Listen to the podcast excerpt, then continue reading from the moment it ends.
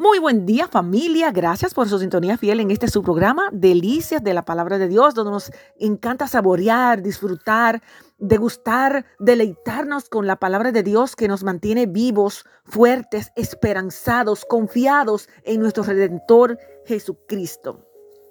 En esta ocasión continuamos hablando de nuestra serie entregando el control, el control de nuestra vida, de nuestros planes, de nuestros anhelos, de nuestros de las cosas que queremos lograr, nuestras metas, propósitos y demás. Y en este caso, en este momento vamos a hablar de Eliseo, uno de mis personajes preferidos aquí en el libro de los reyes. Vamos a ver una etapa, una área específica de la vida de Eliseo, lo tengo en varias listas, pero en la ocasión quiero hablar acerca de la manera como él entregó el control, las riendas de su vida. Acompáñeme, por favor, en Primera de Reyes capítulo 19, verso 19, vamos a estar viendo, eh, según la versión NTV, muy clarita aquí, vamos a ver que entonces Elías fue y encontró a Eliseo, hijo de Safat, arando un campo. Había doce pares de bueyes en el campo y Eliseo araba con el último par. Elías se acercó a él, le echó su manto sobre sus hombros y siguió caminando. Aleluya. Es muy interesante porque aquí vemos que Eliseo estaba trabajando, eh, como todo lo que el Señor llamaba, las personas estaban haciendo otras cosas, ocupados. Aquí vemos que Eliseo estaba ocupado y vemos que el, sí, Eliseo tenía ciertas comodidades, claro que sí, cómo no. Estaba, tenía 12 pares de bueyes, él estaba en el último par, o sea, tenía 24 bueyes en total y estaba trabajando, arando la tierra, estaba ocupado, tenía tareas que hacer pero Dios vio que había un potencial poderoso en su corazón y un diseño, un propósito al cual tenía una tarea para que él cumpliera. Le hizo el llamado a través del profeta Elías y vemos que cuando Elías vino a elegir a Eliseo para llevar el manto del profeta, el cual simbolizaba autoridad, un símbolo de autoridad, Eliseo estaba viviendo su vida normal como granjero Elías rodeó a Eliseo con su manto y sin más ni más, Eliseo renunció al control de su vida.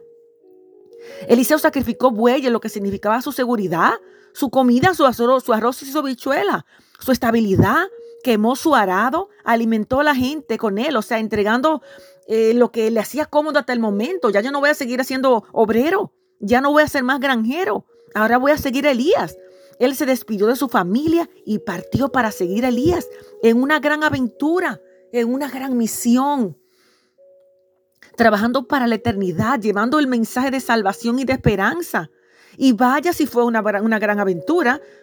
Aquí le voy a mencionar una lista de las cosas que Eliseo vivió.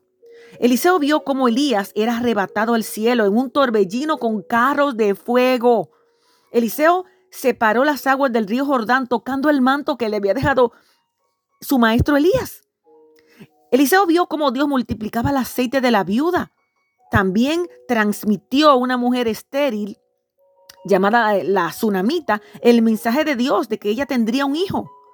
Más tarde, cuando ese hijo murió, Eliseo se le devolvió la vida en oración. Vemos que Eliseo llegó a curar a un militar arameo llamado Naamán con su palabra de parte de Dios un hombre dirigido por Dios. Mire, cuando la ciudad en la que estaba fue rodeada por el ejército enemigo, jaja, Dios le mostró a Eliseo los ejércitos del cielo que estaban allí para ayudar. Estaba en una comunión, en una comunicación con su Padre.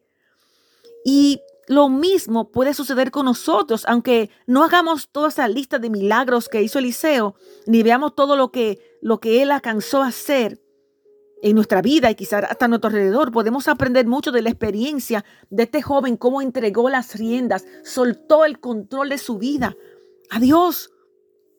Cuando elegimos seguir a Dios, estamos diciendo sí a esta gran aventura, a confiar, a depender de, de Él. Y Él nos dirá las estrategias que debemos continuar.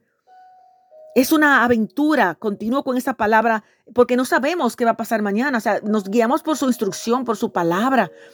El Señor nos capacita, nos forma. A Eliseo, dejar lo que él tenía fue una opción o fue una decisión que él tomó. No necesariamente tiene que ser nosotros hoy. En ese fue el caso a su vida.